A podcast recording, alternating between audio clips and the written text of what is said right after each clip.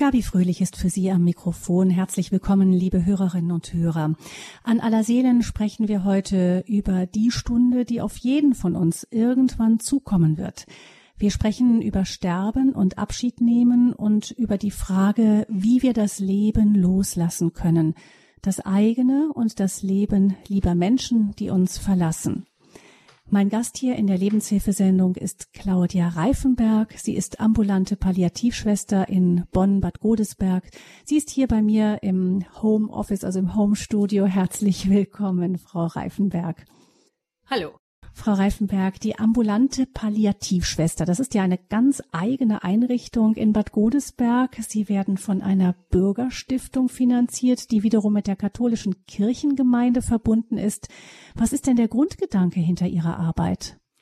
Der Grundgedanke ist der, dass wir den Menschen, die das möchten, ermöglichen wollen, zu Hause versterben zu können. Also, dass sie wirklich bis zur letzten Lebensminute in ihrer Häuslichkeit bleiben können. Das heißt ganz konkret, das läuft so, dass wenn jemand zu Hause ähm, einen Angehörigen hat, der zu Hause sterben möchte, gerne die Angehörigen möchten ihm das gerne ermöglichen, dann nimmt man Kontakt zu ihnen auf. Ganz genau. Mhm. Und das sind die unterschiedlichsten Institutionen, die Kontakt aufnehmen. Einmal sind das die Krankenhäuser, also die Sozialdienste der Krankenhäuser, das sind Arztpraxen, das sind die Menschen selber. Manchmal rufen tatsächlich auch die Betroffenen selber an. Das sind ihre Angehörigen, die anrufen. Manchmal sind es Nachbarn, die besorgt sind und äh, die wissen um um die Nachbarschaft, dass da jemand sehr krank ist und dann versuchen sie Kontakt zu uns aufzunehmen. Wobei für uns natürlich immer wichtig ist, dass der Patient selber, um den es geht, informiert ist und das auch wünscht. Wie kommt es eigentlich dazu, dass Sie persönlich, Frau Reifenberg, die Sterbebegleitung als Beruf gewählt haben? Also Sie haben ja zunächst auch sterbende Kinder und ihre Angehörigen begleitet in einem also Haus in einem Hospiz und jetzt begleiten sie sterbende Menschen zu Hause.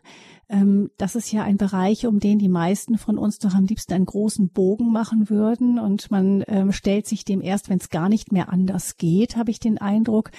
Viel Leid ist damit verbunden. Wie kommen Sie damit klar? Also ich komme da sehr gut mit klar. Das ist ja auch frei gewählt, dieser Beruf oder dieser, dieser Berufszweig. Ich bin von Hause aus Kinderkrankenschwester und ähm, ich muss immer sagen, ich bin zu diesem Palliativbereich irgendwie gekommen wie die Jungfrau zum Kind. Also das war natürlich nicht so geplant. Ich war Kinderkrankenschwester oder bin Kinderkrankenschwester, habe nach der Ausbildung in der Kinderonkologie viele, viele Jahre gearbeitet. Da ist es natürlich auch so, dass man immer mit Tod und Sterben zu tun hat. Und dann haben wir ein Projekt ins Leben gerufen, dass wir die äh, Kinder zu Hause betreut haben. Also da stand das Palliative eigentlich auch noch gar nicht im Vordergrund, sondern es ging wirklich darum, den Kindern, die eben eine onkologische Erkrankung haben, mehr Zeit zu Hause zu schenken. Und daraus ist das dann entstanden, dass die Eltern sagten, Mensch, jetzt sind wir schon zu Hause. Und wenn sie dann die Nachricht bekamen, es wird leider nicht gut gehen, also das Kind muss sterben, dass dann der Wunsch an uns kam, könnt ihr das nicht hier zu Hause machen? Also ne, früher war das so, dass die Kinder dann, wenn es ans Sterben ging, in die Klinik gekommen sind und so entstand der Wunsch, dass das zu Hause stattfinden könnte. Und da haben wir gesagt, ja klar, das können wir machen und natürlich mit ganz viel Engagement und engagierten Klinikärzten, die in ihrer Freizeit dann mit nach Hause gekommen sind. Also das waren so die Anfänge und da haben wir festgestellt, also wir waren ein Team von fünf, fünf Krankenschwestern, Kinderkrankenschwestern, dass wir das gut können und dass das eigentlich so unser Ding ist und dass das einfach sehr, sehr hilfreich ist für die Familien zu Hause zu sein. Der Trauerprozess ist ein anderer und ähm, so bin ich da reingerutscht. Mhm. Und wenn Sie dann, ich meine, von, von wirklich einem sterbenden Kind mit Familie nach Hause kommen, das ist ja doch nochmal eine ganz besondere Situation, wenn es um das Sterben von Kindern geht. Und äh, können, können Sie dann abschalten zu Hause? Ja, ohne das ging es gar nicht. Also wenn man das wirklich, natürlich gibt es immer wieder Fälle, das gab es bei den Kindern, das gibt es heute. Das eine nimmt einen irgendwie äh, mehr, ja, mitnehmen will ich gar nicht sagen, aber beschäftigt einen mehr. Bei anderen beschäftigt es einen nicht so. Aber im Großen und Ganzen ist es schon so, dass wenn ich nach Hause komme und die Tür zumache, dann dann, dann, dann ist die auch zu. Also dann kann ich sehr einfach das wegstecken und sagen, so jetzt ist Familie und jetzt ist mein eigenes Leben und ähm, dann, mhm. dann geht das sehr gut. Aber ich glaube, diese Fähigkeit muss man auch haben. Also ich glaube natürlich, ich, ich habe sehr viel gelernt, natürlich auch Fehler gemacht. Ähm, und man lernt dieses Abgrenzen schon auch. Aber es ist, glaube ich, auch einfach eine, weiß nicht, ob ich da von einer Gabe sprechen kann, aber das ist einfach mein Naturell oder man bringt dieses Naturell mit. So. Haben Sie denn in der Zeit, jetzt in den Jahren, wo Sie sich intensiv auch mit dem Thema Sterben beschäftigen, einen neuen Blick auf das Thema Todsterben bekommen? Ja, klar. Also natürlich. Also dadurch, dass das jeden Tag in meinem Blickfeld ist, bin ich gezwungen, mich auch mit meiner eigenen Endlichkeit auseinanderzusetzen oder mit der Endlichkeit meiner Kinder, meiner Familie, meiner Eltern. Also und ich glaube, wenn ich eins gelernt habe, dann ist der Tod schreckt mich nicht. Also ich habe keine Angst vor dem Tod oder vor dem Sterben an sich. Ne? Also das ist ist schon so, dass ich auch glaube, dass ich ähm, anders lebe auf eine Art, dass ich das Leben sehr genießen kann, dass ich Dinge vielleicht nicht immer ganz so ernst nehme. Kleinere Probleme werfen mich jetzt nicht so aus der Bahn wie vielleicht andere Menschen. Ne? Aber das ist ja schon auch eine Botschaft, dass wenn Sie ähm, sich intensiv mit dem Thema Sterben beschäftigen und sagen, der Tod hat für mich irgendwie Schrecken auch verloren. Dadurch ist das ja auch schon mal eine Botschaft. Nicht, dass Sie sagen, so leid ich mich, wenn ich mich damit beschäftige, dann wird der Schrecken groß, sondern eher umgekehrt.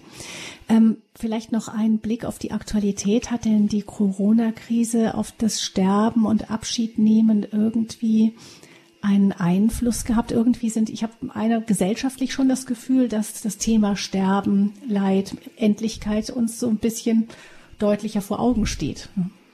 Ja, ich denke mal, das ist so der, wie man das betrachtet. Ich, was ich so beobachte, ist, glaube ich, dass viele ähm, auch das Gegenteil denken oder oder sich einreden. Ne? Es gibt viele, die die die ich lese das dann und höre, na ja, das ist ja wie eine Grippe oder das ist ja alles gar nicht so schlimm und es werden ja viel mehr gesund, als dass sie sterben. Also ich glaube, dass ein Großteil der Menschen oder ein Kleinteil der Menschen, will ich jetzt gar nicht sagen, sich das auch irgendwie schönreden. Also dieses Corona und sagen, ja, so schlimm ist das ja gar nicht. Ne? Und ich versuche mir das immer zu erklären, dass ich denke, viele von denen, die, die können das einfach gar nicht aushalten, dass es jetzt wirklich mal existenziell ist und dass das wirklich uns auch, auch wirklich jeden Einzelnen betrifft, ne? dieses Corona. Aber das ist so meine, wie ich mir das so zurechtlege. Und wie ist das mit dem ähm, Einfluss von Corona auf Sterben, Abschied nehmen? Also ganz, ganz, ähm, ich glaube, ganz eindrücklich hängen geblieben ist uns ja diese, diese Abschottung von Seniorenheimen, von auch den Familienangehörigen im März, April, das will man jetzt so nicht wiederholen. Mm, trotzdem, genau. trotzdem ist natürlich das äh, Corona gerade bei Senioreneinrichtungen immer noch eine Frage, die besonders brennt. Ähm, aber wie ist das bei Ihnen gewesen? Hat die, und wie ist es jetzt auch? Hat diese aktuelle Krise für Sie auch irgendwie Einfluss? Es beeinflusst das Sterben, Abschied nehmen? Also, mm, in meinem Bereich muss ich sagen, eigentlich gar nicht, weil wir zu Hause nach wie vor zu den Menschen nach Hause gehen. Also es ist, es ist ja so, dass ich in diesem ambulanten Bereich arbeite, also sprich nur nach Hause. Ich gehe jetzt in keine Einrichtungen, in keine Krankenhäuser. Ich höre, dass es dort natürlich nach wie vor schwierig ist, dass Menschen nicht so zu ihren Angehörigen gehen können, wie sie das wollen. Ich weiß aber, dass auf den Palliativstationen, wenn es ans Sterben geht, die Menschen sehr wohl zu ihren Angehörigen, zu ihren Sterbenden dürfen. Also von daher glaube ich, versuchen alle schon ihr Bestes. Natürlich ist das in den Seniorenheimen furchtbar, dass die alten Menschen abgeschottet sind, aber es ich sag mal, es geht im Moment einfach nicht anders. Ne? Aber dass die Situation schwierig ist, das, das sehe ich natürlich auch, gar mhm. keine Frage. Kommen wir auf das, was ähm, grundsätzlich auch jenseits der aktuellen Zeit jetzt hier mit ihren besonderen Herausforderungen ist. Ähm, am Ende, wenn wir sterben, ähm, gibt es ja vieles, was gleich bleibt. Nicht die Frage, eben viele Angehörige fühlen sich überfordert erst einmal, wenn es daran geht. Die Frage, man möchte einen Menschen gerne zu Hause sterben lassen. Eigentlich spürt man auch, das ist das Natürliche. Und dann fühlt man sich irgendwie überfordert und fragt sich, wie geht das? Ich bin damit noch nie konfrontiert worden. Ich weiß gar nicht, wie geht das denn einen Menschen bis zum Tod begleiten? Und da kommen viele Fragen ähm, zum Beispiel eins, äh, erkenne ich das überhaupt, dass ein Mensch jetzt bald sterben wird? Kann ich das Aber gut, es gibt natürlich den Herzinfarkt oder so, wo es ganz plötzlich kommt. Aber, aber jetzt nehmen wir mal die Fälle, die Sie begleiten. Das sind ja oft Menschen, die an Krebs erkrankt sind oder ähnliches. Und da fragt man sich vielleicht, ja, verpasse ich jetzt den Moment oder kann ich das überhaupt erkennen? Also ich glaube schon, dass man das erkennt oder ich weiß, dass man das erkennt. Wir ermuntern die Angehörigen auch erstmal immer dazu, das sehr wohl sich zuzutrauen, zu Hause das Sterben zuzulassen. Was natürlich entscheidend ist, dass man, dass man Hilfe hat. Also ich glaube, kein Mensch schafft das wirklich alleine. Das, das ist erstmal so das, das Allerwichtigste. Und das ist ja so genau unser Dienst, dass wir eben 24 Stunden für die Menschen zur Verfügung stehen und dass wir sagen, wenn irgendwas ist, rufen Sie an, wir kommen sofort. Und da stehen wir auch wirklich für unser Wort. So. Und ähm, ja klar, man merkt es, der Mensch wird schwächer, er verändert sich im Aussehen, ne, er wird müder, er wird unruhiger. Also das gibt schon viele Zeichen oder viele Anzeichen, die dafür sprechen, so das Leben geht jetzt langsam dann zu Ende. Ja. Eine weitere Frage, die ähm, viele haben, ist, ähm, ob die haben Angst davor, dass man mit dem Thema Schmerz und großem Leiden konfrontiert wird und die fragen sich, vielleicht tut Sterben vielleicht weh, habe ich Atemnot? Wie geht man mit diesen Ängsten um? Hm. Also es sind alles Ängste, die da sind, die nicht immer berechtigt sind, natürlich. Also ähm, Sterben muss nicht wehtun. Also tut in der Regel, glaube ich, auch nicht weh in dem Sinne. Ne? Ich persönlich glaube, dass wir Menschen ein gewisses Maß an Leid tatsächlich brauchen, um Abschied nehmen zu können, um auch gehen zu können.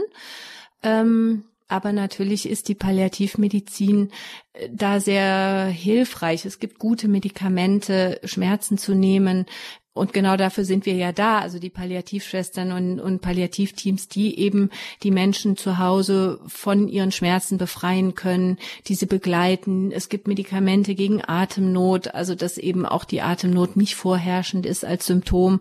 Also da gibt es ganz viel, was wir tun können und auch tun, um den Menschen das eben zu Hause auch in ihrer letzten Lebensphase wirklich zu erleichtern. Und das steht und fällt dann tatsächlich mit der kompetenten Begleitung. Absolut. Wie sieht das denn aus in Gegenden, wo es sowas wie Sie, eine ambulante Palliativschwester, nicht gibt? Ja, da sieht es eher schwierig aus. Also man verlässt sich da, wenn man zu Hause sterben möchte, vielleicht noch auf den Hausarzt, der aber natürlich nicht 24 Stunden rund um die Uhr greifbar ist. Der hat natürlich auch andere Patienten, die haben wir auch, aber dennoch funktioniert das anders. Ne, die haben ihre Sprechstunden, also da, da, da ist man dann schon relativ alleine auf weiter Flur. Und ähm, da wird doch eher in den Krankenhäusern gestorben oder auch in den Heimen. Ne? Mhm, das heißt, ähm, so eine Einrichtung wie das, was Sie jetzt hier in Bonn-Bad Godesberg ganz speziell sind, auf Initiative eines Priesters entstanden, der gesagt hat, sowas brauchen wir hier. Sowas müsste es eigentlich flächendeckend geben. Absolut. Also das, dem kann ich nicht widersprechen. Ja, das sollte es überall geben. Und eigentlich ist es auch gar nicht so schwer. Natürlich kostet das auch ein bisschen Geld. Aber ähm, wir sind jetzt für Godesberg zwei Pflegekräfte, zwei ausgebildete witzigerweise beides Kinderkrankenschwestern mit Zusatzausbildung, Palliativcare, Schmerz, also was man alles so braucht an Weiterbildungen und ähm, können das ganz gut stemmen für einen Stadtbezirk, für Godesberg. Der wie groß ist? Oh je, ähm, das weiß ich gar nicht so genau. Also es ist schon ein großer Stadtteil, ne? Großer Stadtteil von Bonn, genau. Ähm, kommen wir weiter zu den Fragen, ähm, wie ähm, die, die man sich so stellt, wenn man es mit einem Angehörigen, der sehr schwer krank ist, zu tun hat. Äh, zum Beispiel eben, viele haben Angst, eben den Moment zu verpassen oder warten eigentlich sterbend auf Angehörige. Äh, oder wie ist das? Ja, ich erlebe das manchmal schon. Also, dass ich, das sind auch so Standardfragen, die ich eigentlich stelle. Ähm, gibt es noch irgendwas, was, was Sie erledigen müssen oder ist alles so abgearbeitet?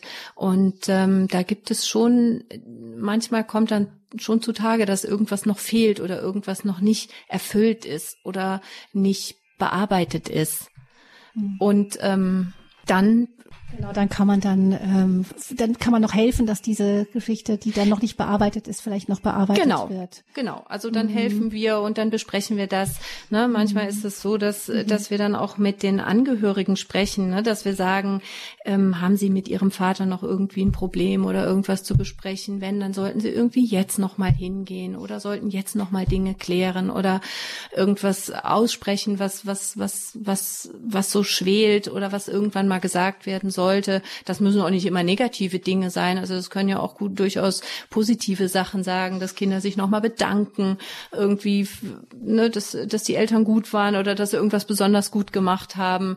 Ähm, also ich glaube, da, da liegen auch immer sehr viele Chancen drin, in, in einen guten Abschied zu nehmen. Das sind dann wahrscheinlich sehr intensive Momente. Absolut. Also das und das macht's auch aus. Also das, das macht auch immer, äh, wenn ich das so sagen darf, das macht Spaß. Also das, das so auch ein bisschen begleiten zu können und leiten zu können und da tatsächlich auch ein bisschen manchmal Einfluss nehmen zu können, dass dass das für Menschen es dann am Ende doch gut wird. Mhm. Ja. Spielt Glaube eine wichtige Rolle in dem Prozess? Für mich schon. Ich erlebe das immer wieder, dass ich denke, Menschen, die einen Glauben haben, äh, sterben anders. Ich weiß nicht, ob sie unbedingt leichter sterben. Natürlich fällt es dem Gläubigen genauso schwer, seine Lieben zurückzulassen wie einem Ungläubigen oder einem Atheisten. Ähm, aber ich glaube, für die Angehörigen, die zurückbleiben, ist Glaube insofern einfach Halt und Hoffnung. Und das denke ich immer wieder, das habe ich damals schon in dem Kinderbereich gedacht, wie furchtbar, wenn Eltern keinen Glauben haben, diese Vorstellung, so jetzt ist mein Kind tot, jetzt liegt das im Grab, in, in, ne, kommt der Sarg drauf, also Deckel drauf und dann ist es vorbei. Also das fand ich immer ganz furchtbar, diese Vorstellung. Und Menschen, die Glaube haben, die haben ja die Hoffnung, mein Kind ist gut aufgehoben und es ist bei Gott und ne, jemand hält die Hand darüber. Also ich habe das immer erlebt und das ist bei den Erwachsenen natürlich ganz genauso, äh, dass man eher getröstet ist und ähm, mit dieser Hoffnung leben kann und ganz anders durch diesen Trauerprozess geht.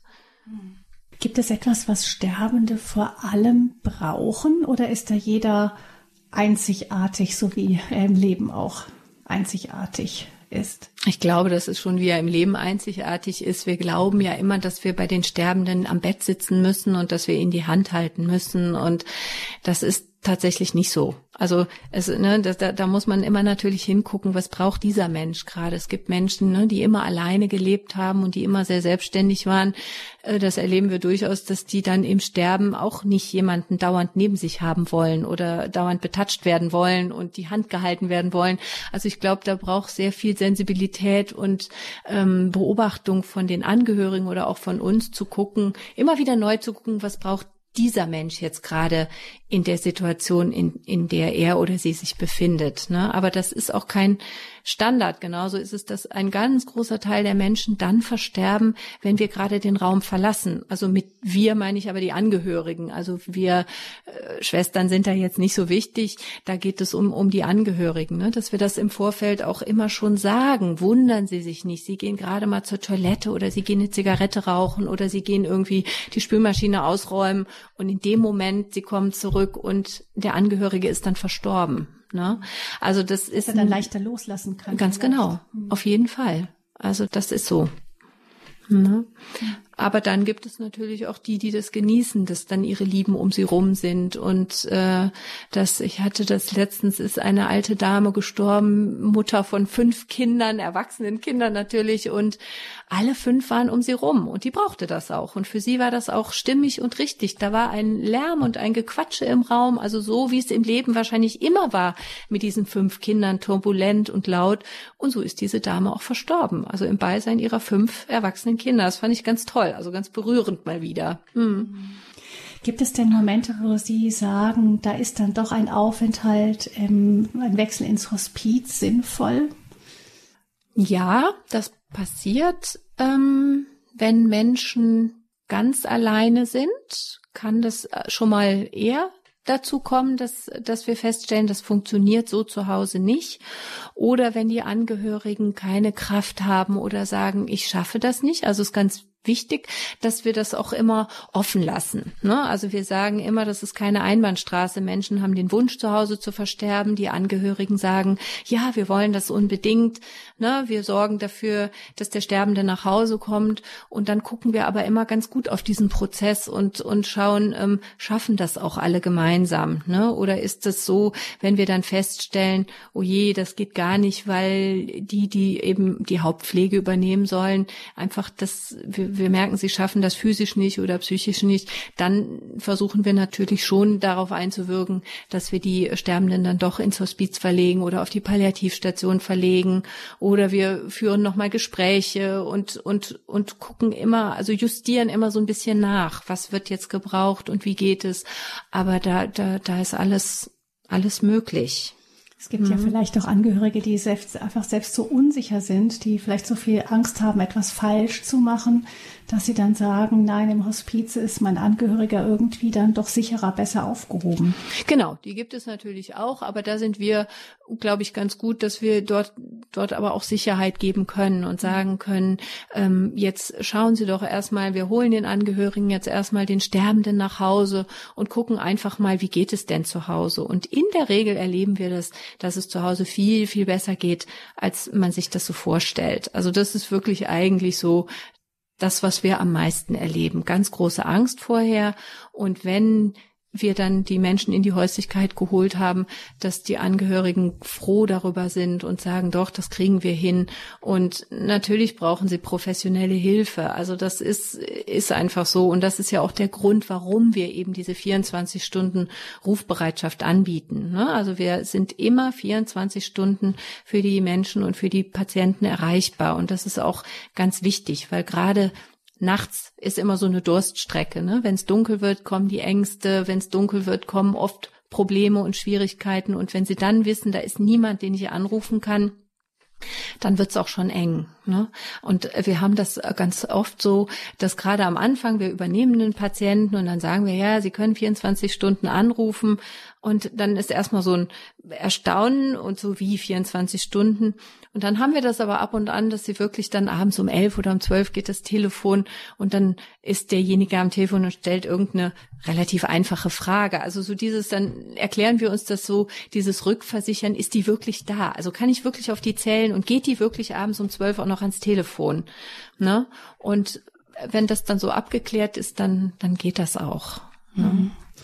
Das Leben loslassen können vom Sterben und Abschied nehmen ist das Thema hier in der Lebenshilfesendung bei Radio Horeb. Kann man, Frau Reifenberg, ähm, im Leben sich so vorbereiten oder sein Leben so leben, dass das Loslassen am Ende leichter fällt? Das glaube ich schon. Also ich glaube, dass es wichtig ist oder wäre, sich auch in Zeiten mit dem Tod zu beschäftigen, in dem es uns noch gut geht und dem eigentlich der Tod weit, weit weg ist, aber doch immer mal zuzulassen, den Gedanken, und das meine ich nicht jeden Tag, aber so von Zeit zu Zeit einfach mal ja, den Gedanken zulassen, ja, irgendwann ist mein Leben auch zu Ende. Also ich, ich glaube, damit, damit macht man es schon besser. Also und damit äh, geht man, glaube ich, dahin, dass man auch bewusster lebt, wenn man irgendwie immer das mal in den Blick, ins Blickfeld rückt, dass man irgendwann sterben wird. Ne? Also muss es nicht gleich wie die alte Mönchstradition machen, dass man sich in einen Sarg gelegt hat, um sich das richtig vorzustellen. Ich meine, ich glaube, in früheren Zeiten war man da sehr, sehr konkret, sehr physisch. Sowas würden wir heute kaum machen, aber der Grundgedanke dahinter ist gar nicht so falsch. Nee, der Grundgedanke ist wirklich nicht falsch. Also ich glaube, dass das eigentlich wichtig für uns alle wäre, sich ein bisschen mehr mit der eigenen Endlichkeit und der der Angehörigen, der Eltern auch zu beschäftigen. Ne? Also ich habe das auch oft, dass eben die, die Kinder die erwachsenen Kinder sich gar nicht mit dem Tod der Eltern auch auseinandersetzen wollen. Ne? Also so tot gar nicht. Da wollen wir gar nichts mit zu tun haben. Und wenn es dann vor der Tür steht, dann dann dann ist wirklich äh, wird es manchmal schwierig. Mhm. Ne?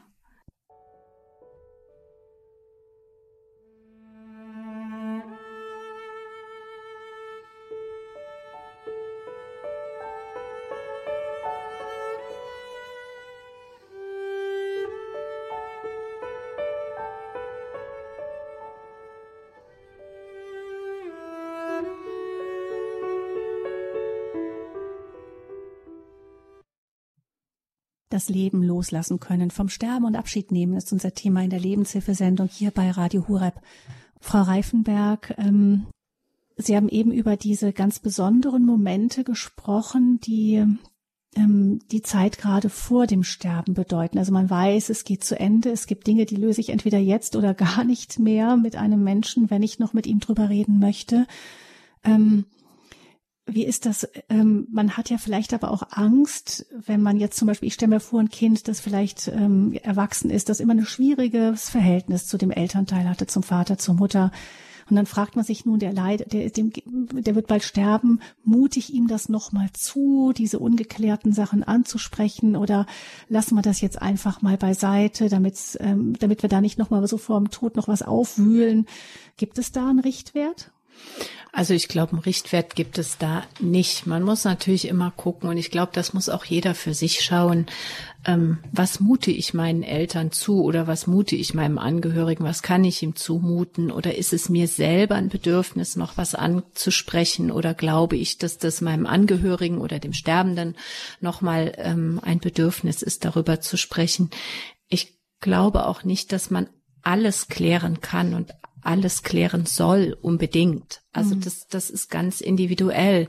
Wir versuchen immer da hinzuschauen, die, die übrig bleiben, also die weiterleben, die, die müssen auch mit dem Tod des Angehörigen weiterleben. Ne?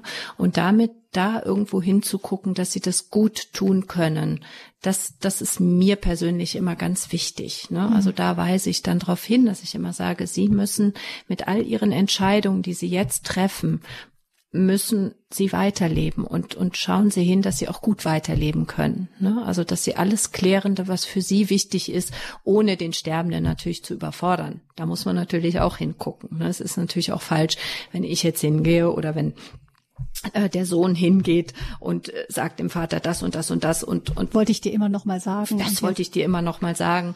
Hm. Also ich glaube, da da müssen wir natürlich auch so ein bisschen hingucken, dass das irgendwo im Rahmen bleibt. Mhm. Aber das habe ich so auch noch nie erlebt, muss ich sagen. Da haben die Menschen vielleicht auch die natürliche Scheu, vielleicht eher die Frage, spricht, wagt man es noch einmal, es anzusprechen und zu sagen, eben, ich, ich habe dir das vergeben. genau. Dir, hm. Genau. Also dass, dass solche Situationen gibt es, das passiert, passiert natürlich schon.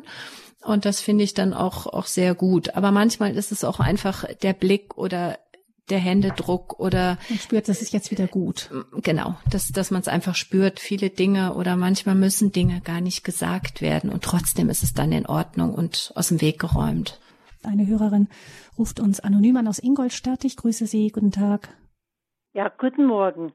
Also ich bin eine 80-jährige Frau und bei mir hat man im Juli festgestellt, Bauchspeicheldrüse, also Krebs. Im schlimmsten Fall einige Monate hätte ich noch zu leben. Dann war, hat mich das sehr geschockt und ich, äh, die haben dann die Ärzte gesagt, ich müsste mich operieren lassen. Also dann hätte ich eine Chance.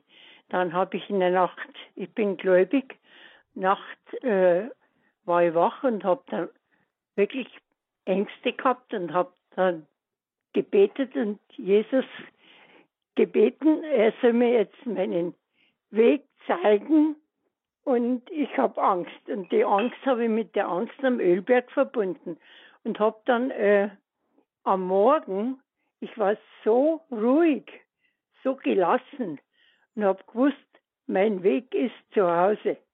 Und ich habe dann auch meine Angehörigen angerufen, mein Sohn hat mich abgeholt und habe seit dieser Zeit, ich habe einen Standwechsel mit großen Schmerzen gehabt und aber ich danke jeden Tag meinen Herrn und ich gehe dem gelassen entgegen. Wir haben uns dann alle zusammen versöhnen können, war arger Erbstreit bei uns noch. Und ich gehe gelassen, also diese Tage durch und, und ich weiß, mein Ende kommt und ich nehme es aber dankbar an. Dankeschön für das Zuhören. Ach, wie schön. Alles Gute Ihnen. Dankeschön. Vielen Dank für Ihren Anruf. Ja, Alles Gute Ihnen auch weiterhin auf diesem Weg. Danke, danke.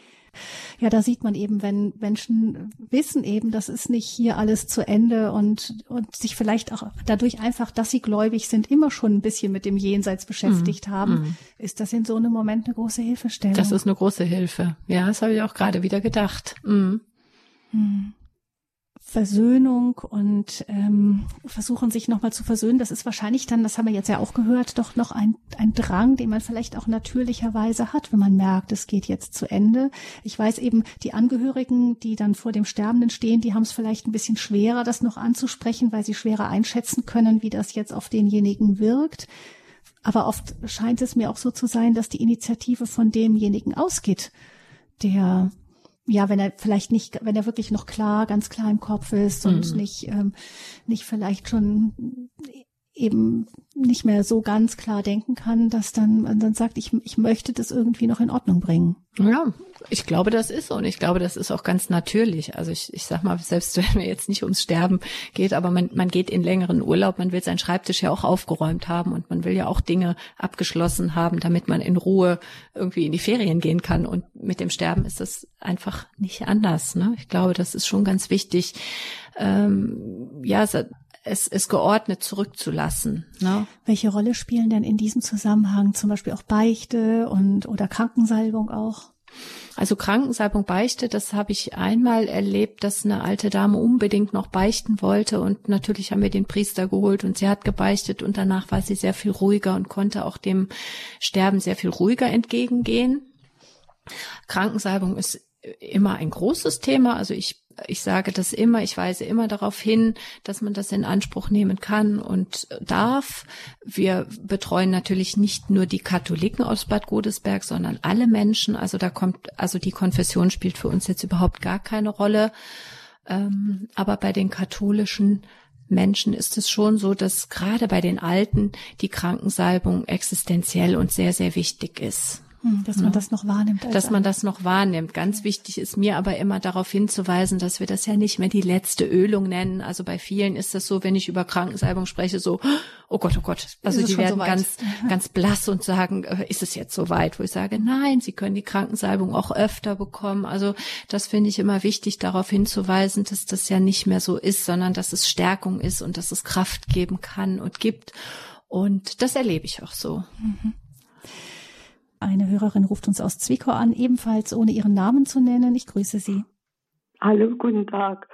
Es, erstmal ist es wunderbar, dass es solche Menschen gibt wie Sie. Wir haben jetzt bis zu Ende eine Dame begleitet. Es ist keine Verwandtschaft gewesen, aber wir hatten sie versprochen. Nun eine Frage. Wie sieht das mit den Kosten aus? Ich habe kein Interesse an Erben oder was. Wir machen das ganz aus freundschaftlichen Fall. Es geht mir einfach darum, Sie können diese Arbeit nicht umsonst leisten. Wie ist das irgendwie möglich, wenn man in so eine Situation kommt? Also, dass Sie die Pflege übernehmen, habe ich das richtig verstanden? Die, die ist bereits gestorben, die Beerdigung ist jetzt bald. Also.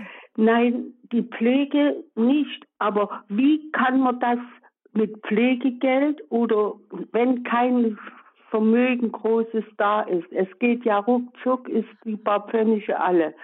Wie kann man da helfen oder welche staatlichen Möglichkeiten gibt das, um solche Menschen wie Sie in Ihrem Amt zu bezahlen oder sie überhaupt ansprechen zu können, wenn kein Geld da ist?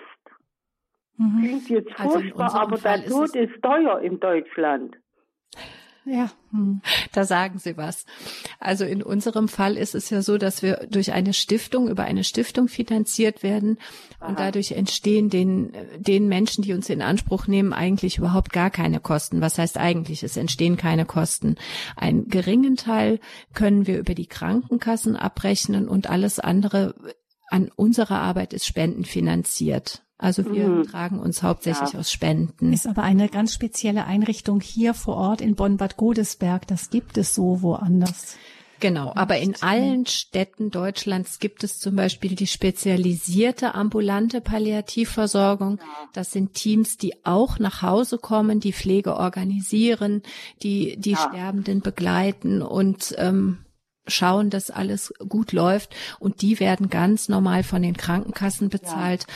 Und äh, da ist es völlig egal, wie die persönliche finanzielle Situation ist. Also das steht allen Menschen zu, die ja. versichert sind. Und da ist es auch völlig egal, ob gesetzlich oder privat ja. versichert. Das macht da überhaupt keinen Unterschied. Oder auch äh, ja auch als als sozial schwache Familien. Also das ist wirklich für alle Menschen gleich. Und das finde ich in unserem Land, in Deutschland sowieso. Wir leben in, haben ein gutes Gesundheitssystem ja. und wenn wir wirklich krank sind, dann ist für uns alle eigentlich gesorgt, ne? Ja, das stimmt und wir haben das selbst schon gehabt. Es, das ist eine ganz mhm. wunderbare Sache, ob das Elisa ist, ob Palliativ.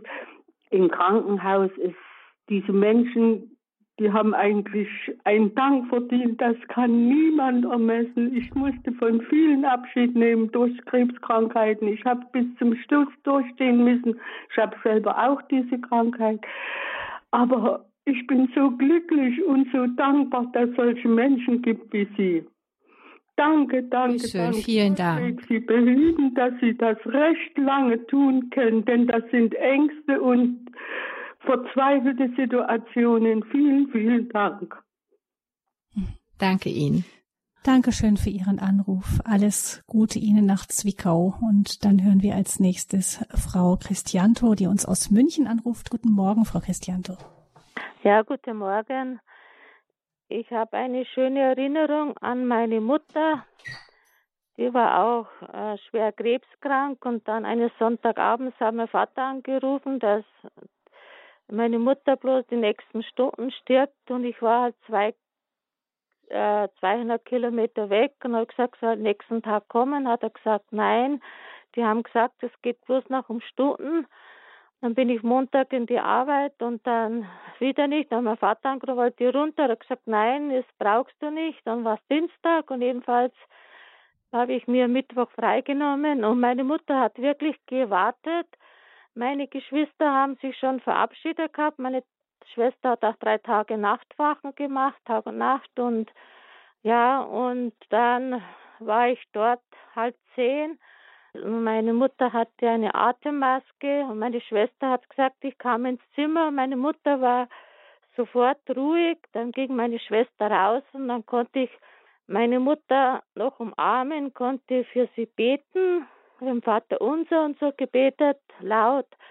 Und meine Mutter im Arm gehalten, das war eigentlich bei uns in der Familie nicht üblich und habe innerlich mich von ihr verabschiedet, habe mich bei ihr bedankt, dass sie halt trotz Schwierigkeiten, vieler Schwierigkeiten trotzdem das Beste für die Familie gemacht hat. Und es war einfach schön, mich zu verabschieden und 20 Minuten meine Mutter in Arm zu halten und dann bis sie gehen konnte dann. Das war einfach sehr schön und ja, und dann, das war wirklich eine schöne Erinnerung und dann haben sie es in der Klinik auch sehr schön hergerichtet und muss sagen, ich war, war sehr dankbar, das bleibt mir mein Leben lang. Aber damals, manche Kliniken, mhm. wie von meiner Cousine, die, die Mutter war auch in München gestorben durch schwere Herzkrankheit, da wurden die Geschwister nicht vorgelassen, die hätten die Mutter gerne besucht, aber da war das leider nicht möglich da, ja. Das wollte ich halt Mitteilung mhm. Das ist immer gut. Danke dafür. Danke. kann, das ist einfach eine schöne äh, Erinnerung. Meine Mutter wusste auch, dass, dass ich für sie beten kann und so, ja. Mhm. Also die Möglichkeit, sich zu verabschieden, das hören wir wieder ähm, ist für die, für viele Angehörige wichtig. Wichtig und das trägt sie jetzt ja wahrscheinlich auch durch ihr weiteres Leben. Mhm. Ne? Das ist sehr schön. Danke, Frau Christianto, dass Sie uns angerufen haben. Ihnen alles Gute. Und dann hören wir eine nächste Hörerin, die uns wiederum anonym anruft aus Bayern. Guten Morgen. Grüß Gott zusammen. Ich habe seit 50 Jahren in einem Hof eingeheiratet. Das ist immer so eine Geschichte. Ich habe eine geisteskranke Stiefmutter meines Mannes acht Jahre im Haus gehabt. Und dann ist der Vater 20 Jahre, haben wir gelebt zusammen mit einer, einem Verhältnis, das kann, ich nicht beschreiben. Er hat mich gehasst. Ich habe ihm alle da gesessen hingestellt, er hat mich gehasst bis ins Letzte. Er hat gesagt, ich mache ich noch fertig. Und ich war so fertig, ich habe immer gesagt, lieber Gott, äh, bei der letzten Stunde lass es ihm zugutekommen, dass er sich umdrehen kann, dass er, dass er gut in die Ewigkeit kommt. Und hat einen Schlaganfall gehabt und lag im Krankenhaus. Ich habe ihn dann besucht und habe hab in Hand gehen können und habe ihm noch sagen können, ich hätte es anders wollen, aber es ist nicht möglich gewesen. Und es soll alles gut sein. Aber ich habe das, diese Sache ist gut, gut zu Ende gegangen, aber das, was 20 Jahre passiert ist, das bringe ich nicht raus aus meinem Innern. Das ist, war so schwer. Mein Hausarzt hat das gesagt, wenn dass Sie nicht in der Klapsmühle sind, das wundert mich, weil das so, wie gesagt, so habe ich mir Hölle vorgestellt. Ich weiß jetzt, wie man das loswerden kann, dass man, das ist jetzt schon so lange her, dass er verstorben ist. Und ich habe immer wieder diese Anwandlungen, dass das einfach, diese Schwere bringe ich nicht aus meinem Herzen. Hm. Vielleicht hören wir von Frau Reifenberg ganz kurz, ob ihr was dazu einfällt. Ansonsten würde ich Sie gerne auch auf die Seelsorgesprechstunde verweisen, die wir ja auch regelmäßig im Programm haben. Ich weiß nicht, Frau Reifenberg, möchte Sie noch irgendetwas dazu sagen? Ich glaube, dass Sie da das ist tatsächlich dann in der Seelsorgesprechstunde am, am besten das Thema, weil es ja jetzt nicht um das Sterben an sich geht, vielleicht tatsächlich Sondern da noch der Versuch in dem Moment. Die Trauer auch, ne? Mhm. Und, und um Dinge, die ihnen im Leben widerfahren sind. Mhm. Genau. Da bitte ich Sie dann, die einfach die bei der Seelsorgesprechstunde zum Hörer zu greifen und ähm, dort mit jemandem zu sprechen. Es gibt ja auch die Möglichkeit, auch dann außerhalb der Live-Sendungen mit Seelsorgern zu sprechen. Und dann können Sie dort dann vielleicht da dieses Thema, dass Ihre persönliche Beziehung zu diesem Verstorbenen, ähm, da dieses besondere Thema nochmal besprechen. Danke für Ihren Anruf dennoch und Frau Reifenberg. Aber es ist, man sieht, es gibt ein Loslassen. Manchmal ist das Loslassen schwer, weil man ähm, weil man sehr hängt an den Menschen, weil die lieben, die zurückzulassen, zu wissen, da ist eine Schwelle, da gehe ich hinüber. Ähm, und die anderen im Glauben hoffen wir, wir sehen sie wieder. Nicht jeder hat diesen Glauben mhm. und diese Hoffnung so, da ist es natürlich schwerer. Ähm, aber ähm, trotzdem ist das so ein Schritt. Und auf der anderen Seite ist vielleicht das Loslassen manchmal auch schwer, wenn so eine Bitterkeit zurückbleibt in den Angehörigen, irgendetwas Unversöhntes auch. Ja, klar. Ist dann ja auch das ein Thema, das man dann vielleicht eigens für sich auch angehen muss. Ähm, auf jeden Fall. Also das denke ich, auf jeden Fall sollte man das angehen, dass man auch versöhnt mit sich selber vielleicht auch versöhnt dann auch weiterleben kann. Mhm, dass diese Last irgendwie Absolut. bearbeitet wird. Ja. Mhm. Wenn ein Mensch dann gestorben ist zu Hause, gibt es dann hilfreiche Gesten, Riten? Da gibt es ganz viele Dinge. Also was ich den Angehörigen immer rate, ist, dass sie sich erstmal Zeit nehmen. Ne? Also ich sage immer, wenn der Mensch verstorben ist, da gibt es auch keine Eile mehr. Ne? Also früher war das in den Köpfen so drin, ist es auch heute noch, äh, wir müssen sofort den Arzt anrufen, wir müssen sofort den Bestatter anrufen. Also das ist, es geht dann immer so Schlag auf Schlag. Und ich rate immer dazu, erstmal zur Ruhe zu kommen, sich erstmal ans Bett zu setzen und, und diesen Tod, der ja jetzt dann eingetreten ist, zu fassen. Also erstmal zu fassen, was ist da jetzt gerade passiert und mir alle Zeit zu nehmen, nochmal so Revue passieren zu lassen, das Leben und die letzten Wochen und Jahre vielleicht und erst dann Hilfe zu holen oder beziehungsweise den Arzt zu holen, den, den Arzt zu holen, genau, so. denn der Arzt das hat muss ja, nicht sofort passieren. Nein, der hat ja ewig Zeit. Also ich sag mal, der muss sowieso, wenn man es richtig oder wenn man es gut macht, vier Stunden äh, Zeit vergehen lassen, bis er dann kommt oder sie dann kommt, um den Totenschein auszustellen. Und ähm, wir sagen auch immer, wenn wenn abends spät der Mensch verstirbt, dann rufen sie uns an. Wir kommen natürlich hin und und äh, befreien. Vielleicht, wenn eine Infusionsnadel gelegen hat, ne, nehmen die noch mal weg oder ne, mhm. solche Dinge. Aber dass man dann auch gut bis zum nächsten Morgen warten kann, bevor man dann den Arzt ruft. Ne? Mhm. Also das, man sollte sich immer Zeit nehmen. Also das finde ich so das Allerwichtigste und in Ruhe Abschied nehmen und dann erst den Arzt und den Bestatter. Und da ist eben der Bestatter auch ein sehr wichtiger Teil der dann eben die Angehörigen quasi auch in Empfang nimmt und äh, sie dann weiter durch diese Zeit bringt. Mhm. Ähm, wie ist es, wenn man den Menschen, wenn er jetzt vielleicht noch im Schlafanzug ist oder so, ist es dann sinnvoll, ihn zu waschen, neu an, anzuziehen, nochmal anders? Das machen wohl auch die Bestatter, aber kann man da als Angehörige auch mitmachen? Wie ist das? Genau, also das ist so ein bisschen ein schwieriges Thema. Ich mache das eigentlich immer. Also die Menschen, die wir in den Tod begleiten, das sind ja keine plötzlichen Tode, ne, oder so Tode, wo man also wo, wo, wie soll ich das sagen, wo man denken könnte, es war ein unnatürlicher Tod. Ne? Die Menschen sind meistens sehr lange krank und äh, die Ärzte, die Hausärzte sind involviert. Also das ist ein Tod, der abzusehen ist. So. Und dann gehe ich natürlich schon mit den Angehörigen hin und ich wasche die Verstorbenen und kleide sie nochmal ein. Also sagt, sagt dann den Angehörigen, was, was, was möchten sie gerne, was er anzieht oder was, was sollen wir ihm jetzt nochmal anziehen. Also das machen wir in der Regel schon.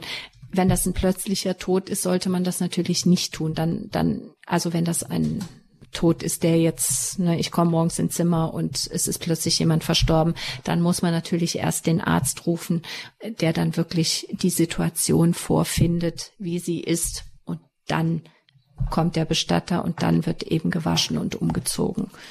Und ja. da kann dann die Angehörigen selber auch mitentscheiden, ob sie ganz genau. Also oft ist das so, dass ich die Angehörigen frage, möchten sie mithelfen, sollen wir das zusammen machen, weil ich finde, das ist auch schon eine Form der Trauerbewältigung, eben dieses anfühlen, dass der Körper erkaltet ist, ne, dass es eben das Leben nicht mehr so drin ist in diesem Körper. Also ich finde das immer ganz wichtig. Aber wenn Menschen sagen, ich möchte das nicht, ich kann das nicht, dann sage ich auch, dann gehen sie raus und ich mache ihren Angehörigen fertig und dann rufe ich sie rein, wenn wenn alles schön ist. So. Hm. Frau Schüssler ruft uns noch an in dieser Sendung aus Eidhausen. Es geht um das Thema Sterben und Abschied nehmen. Guten Morgen, Frau Schüssler. Hallo. Ja, ich habe einen Beitrag zu bringen. Also ich bin so dankbar. Mein Mann ist vor vier Jahren in der Palliativ in Schweinfurt verstorben. Er war so gut aufgehoben. Also ich bin Gott froh, dass es solche Kliniken gibt. Also mein Mann war wirklich 14 Tage sehr gut behütet und wir konnten alle Abschied nehmen.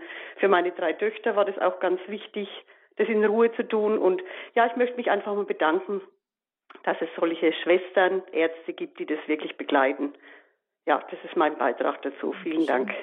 Danke.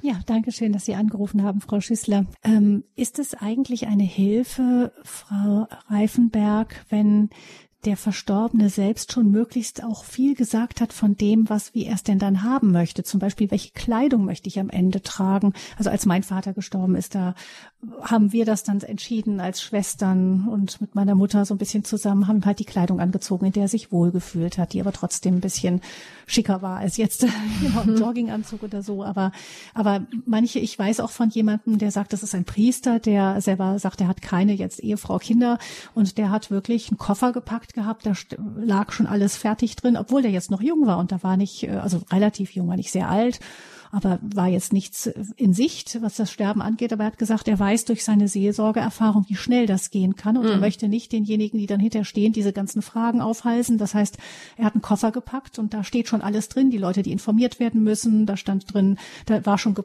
gesagt, was er, ähm, was er dann angezogen haben möchte und so weiter und so fort. Ähm, auch das ist natürlich äh, sozusagen sehr vollendet ausgeführt, aber so ein bisschen in die Richtung kann doch für die Angehörigen auch hilfreich sein, oder? Oder auch, dass man sagt, ich hätte gerne diese und jene Lieder.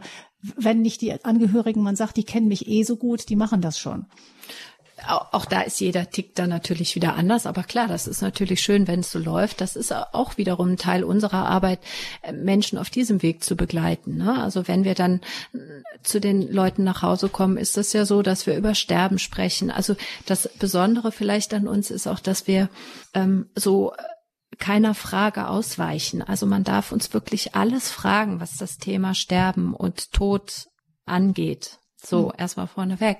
Und ähm, dann weisen wir schon darauf hin, dass wir sagen, Mensch, jetzt machen Sie sich doch mal Gedanken oder überlegen Sie mal, wie hätten Sie es denn gerne? Welcher Friedhof ne? überhaupt? Ne? Welcher so Friedhof? Manchmal klappt es sogar, dass die Familien noch mal gemeinsam zum Friedhof gehen können und können sich zusammen eine Grabstelle aussuchen. Ähm, also da, da, da gibt es auch keine Regeln für, finde ich. Ne? Mhm. Also es gibt die Sterbenden, die tiptop alles fertig haben, die Messe ist vorbereitet, die Lieder sind ausgesucht, die Trauerkarte ist vorbereitet und fertig. Und ich persönlich finde das total schön. Also weil das dann dem, dem Sterben und diesem ganzen diesen Feierlichkeiten hinterher ja auch so eine ganz persönliche Note nochmal gibt. Ne? Also ich finde das immer toll, wenn, wenn wir das schaffen, dass wir so mit den Familien, Paaren, Menschen ins Gespräch kommen, dass wir das zusammen ähm, auch herausarbeiten können. Also das, das macht auch immer viel Spaß. Ne? Mhm. Und das, und das nimmt auch wieder so ein bisschen die Angst vom Sterben. Ne? Also das ist, man kann noch aktiv was tun. Dass man so man, bewusst darauf zugeht. Man irgendwie. kann bewusst darauf zugehen und, und man, man wird nicht so überrollt von dem Tod, sondern man hat das so ein bisschen unter Kontrolle vielleicht auch. Ne? Mhm. Nochmal zu dem Moment des Sterbens an sich oder danach dem Tod direkt danach. Es gibt ja auch von der Kirche her auch alte Traditionen wie Sterbegebete. Es gibt auch Andachten für den Moment nach dem Tod. Ähm, ist das sinnvoll, zu so etwas zu greifen? Ja, bestimmt ist das sinnvoll.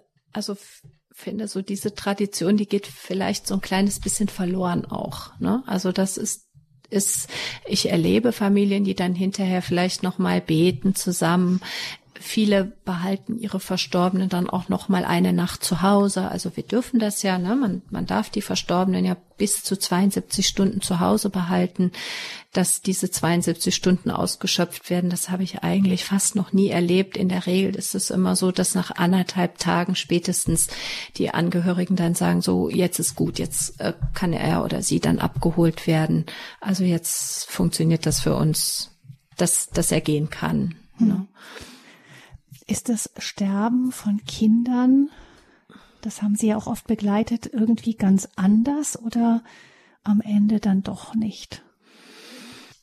Also ich, es wird mir immer wieder gesagt, dieses, oh Gott, du hast mit sterbenden Kindern gearbeitet, wie furchtbar. Also es ist ich muss immer sagen, es ist anders furchtbar, aber es ist nicht weniger furchtbar oder nicht mehr furchtbar. Also es ist, es ist immer traurig. Also wenn Menschen sterben, ist es traurig und das macht für mich keinen großen Unterschied, ob es jetzt ein Kind war, das fünf Jahre alt war oder ob es ein alter Mensch ist, der 85 ist. Natürlich gibt's immer diese Diskussion, naja, der 85-Jährige, der hat sein Leben gelebt, das Kind hatte das Leben noch vor sich. Aber ein Unterschied ist sicher, dass Kinder sehr geborgen sind in der Regel bei ihren Eltern. Also die sterben natürlich nie alleine, also schon. Also auch da haben wir das immer wieder erlebt, dass die Kinder in dem Moment gestorben sind, auch die Kleinen schon, in dem die Mama gerade mal rausgegangen ist. Ne? Also schon für sich alleine sterben, aber dennoch sind sie so zu Hause und die Familie ist da und Mama und Papa sind in der Regel um sie rum. Also sie sind sehr getragen und sehr geborgen und haben eigentlich so nicht den Angst vorm Sterben. Ne? Also anders ist das natürlich mit diesen 16 bis 20-Jährigen. Also das war immer sehr, sehr schwierig. Da gehört der Tod halt überhaupt nicht hin. Ne? Das fand ich persönlich immer am anstrengendsten, diese Kinder und diese Familien zu begleiten. Aber es ist auch für den, für die 85-jährige Ehefrau ein Drama, ihren Mann abzugeben. Ne? Oder äh, Umgekehrt. das macht's mhm. irgendwie nicht besser. Mhm. Es ist anders. Mhm. Wir hören noch eine Hörerin, die sich anonym meldet. Guten Morgen. Guten Morgen. Ich habe nur noch einen kurzen Beitrag zum Tod meines Bruders. Äh, ich bin schon älter und war bei, bei verschiedenen Sterbeprozessen dabei, die friedlich verlaufen sind. Aber hier durften wir all was Besonderes erleben. Er tat quasi, wir hatten den Eindruck, den letzten Atemzug und plötzlich schlägt er die Augen nochmal auf, schaut zur Tür und ein unwahrscheinlich freudiges Erstaunen gegenüber sein Gesicht. Und dann ging die Luft aus dem Körper raus.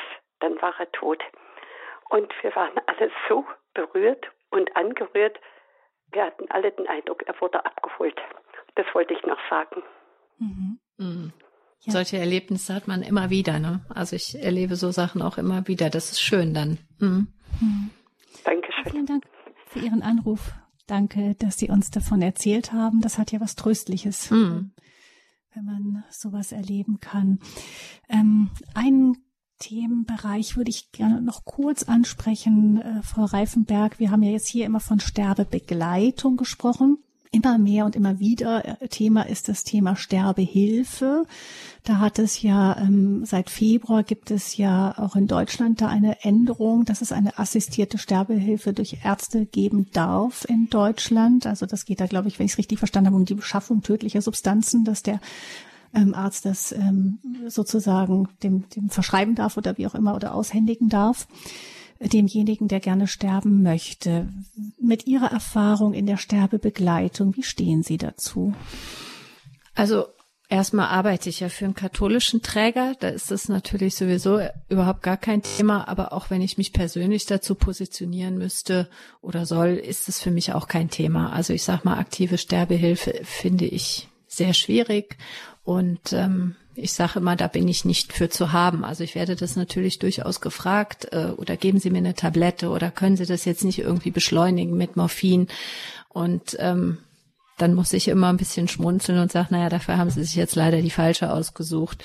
Das geht gar nicht. Aber über alledem steht, dass ich glaube, wenn wir eine vernünftige palliative Versorgung haben, dann brauchen wir Sterbehilfe in dem Sinne auch nicht, weil was wir natürlich tun können, wir können den Menschen in der Regel die Schmerzen nehmen, wir können ihnen die Angst nehmen, wir können sehr viele der begleitenden Symptome behandeln und erleichtern und dann kommt es mit dieser Sterbehilfe gar nicht so auf. Also da erzähle ich vielleicht eine ganz kurze Geschichte mhm. eines Patienten, 83, glaube ich, ein sehr netter Mann, der auch schon seine Trauerkarte alles fertig hatte, also der sich sehr mit dem Tod und mit dem Sterben auseinandergesetzt hat, weil er eben diese Krebsdiagnose hatte. Und ähm, er lud mich zu sich nach Hause ein. Also ich glaube, die Ehefrau hatte mich angerufen und ich kam an sein Bett und guckt er mich an und dann sagt er so, also ich sage Ihnen jetzt mal eins, also ich habe mich in der Schweiz schon angemeldet. Ähm, er hatte auch sehr viel Geld, er konnte sich die Schweiz auch leisten, muss man sagen. Und dann sagte er, aber ich wollte trotzdem mal wissen, was haben Sie denn zu bieten? Also was, was können Sie mir bieten? Und dann habe ich ihm gesagt, naja, ich könnte ihm Begleitung bieten und ich könnte ihm die Schmerzen insofern nehmen und äh, könnte die Symptome begleiten und könnte dafür sorgen, dass er eben in Ruhe zu Hause versterben könnte. Und dann hat er so verschmitzt gelächelt und dann sagt er, ja, ist gebongt, ich glaube, wir kommen ins Geschäft. Und so ist mhm. es dann auch passiert. Also es war sehr berührend. Er ist gestorben und hatte sein neugeborenes Enkelkind im Arm. Also mhm. das hätte er in der Schweiz, glaube ich, so nicht erleben können. Also das ist nur so, so ein kurze Geschichte. Also dass ich mhm. denke, die, das, das klingt immer so einfach mit dieser Sterbehilfe, aber ähm, nee, das ist nicht mein Weg. Mhm. Wir haben nur noch ganz wenig Zeit hier in dieser Sendung. Sterben und Abschied nehmen. Frau Austen ruft uns noch aus Bremen an. Vielleicht können Sie sich kurz fassen, Frau Austen. Grüße ja, ganz kurz. Mhm. In Ordnung, danke. Äh, ich habe selber mal eine Hospiz, eine ambulante Hospizgruppe geleitet und muss sagen, es hat mir sehr viel Freude gebracht. Mein Mann selber ist zu Hause gestorben mit Hilfe, mit Hilfe, also mit Unterstützung meiner Kinder, aber ist schon 14 Jahre her. Und wir haben ihn gut bis zum Ende begleitet. Und ich finde, die ambulanten Hospizdienste müssten viel mehr unterstützt werden und auch bekannter werden. Das war es eigentlich schon. Mhm. Ja, danke für Ihre unterstützenden Worte, Frau Austen. Ich denke, das ist Wasser auf Ihren Mühlen, Frau Reichenberg. genau. Mhm. Jetzt noch heute am Allerseelentag, da denken viele eben an ihre, an ihre Angehörigen. Jeder denkt irgendwie auch an vielleicht einen Menschen, der gerade verstorben ist. Ähm, was würden Sie sagen? Ja, wie können wir, wenn wir wir sind ja meistens mit dem Sterben nicht so vertraut auf du sozusagen in unserer Gesellschaft und trotzdem es gibt es so einen Tag im Jahr, da atmen alle einfach mal tief durch und gehen die Gräber besuchen und so. Ähm, was ist uns als Gesellschaft zu wünschen, was das Thema Tod und Sterben angeht, Frau Reifenberg? Also ich glaube, was uns wirklich zu wünschen ist, ist, dass wir uns da einfach insgesamt ein bisschen mehr mit beschäftigen und nicht so diese Angst und dieses, ja, das Sterben oder Tod so ein Tabu ist. Also ich glaube, wir wissen alle, mit dem Tag, mit dem wir geboren werden, nähern wir uns jeden Tag dem Tod ein bisschen mehr. Und das zwischendrin mal so ins Gedächtnis zu holen oder einfach so Gedanken mal zuzulassen, das würde uns allen nicht schaden. Mhm. Das sagt Frau Claudia Reifenberg, die mitten im blühenden Leben steht. Also wenn jo. Sie das so sagen, dann können wir uns das, glaube ich, zu Herzen nehmen. Vielen, vielen Dank, Frau Reifenberg, dass Sie hier in dieser Sendung zu Gast waren und uns aus Ihrer Erfahrung als ambulante Palliativschwester erzählt haben über wie man das Leben loslassen kann, vom Sterben und Abschied nehmen war das Thema. Und ähm, ja, wir sind, ähm, glaube ich, alle wären wir glücklich, wenn wir diese Einrichtung der palliativen äh, Palliativschwester der Ambulanten bei uns auch zu Hause vor Ort hätten. Ähm, da vielleicht auch eine Anregung, die man mal in Pfarrgemeinden oder so schicken kann. Oh, An den ja. Staat wird man es auch gerne schicken. Das äh, mit einer Stiftung ist sowas durchaus auch mal zu bewältigen, dass man sagt, ähm, man, man vielleicht kann auch eine Kommune, eine Gemeinde Absolut. das einfach mal in die Hand nehmen, sagen, wir möchten solche ambulanten Palliativschwestern haben, die die Menschen zu Hause begleiten können. Wir gründen eine Stiftung und die soll das übernehmen. Das ist ja eine Möglichkeit. Idee. Vielleicht sehr, sehr gerne. Hat es jemand gehört. Vielen Dank. Zum Nachhören gibt's die Sendung im Internet unter hurep.org. Unter der Sendereihe Lebenshilfe finden Sie die Sendung dann in Kürze zum Nachhören oder Sie bestellen eine CD, wenn Sie sagen, das möchte ich doch mal jemandem vorstellen. Dieses Projekt 08328 921 120. Das ist die Telefonnummer, unter der Sie eine CD bestellen können. 08328 921 120. Gabi Fröhlich verabschiedet sich. Ihnen allen und ganz besonders Frau Reifenberg wünsche ich Gottes Segen.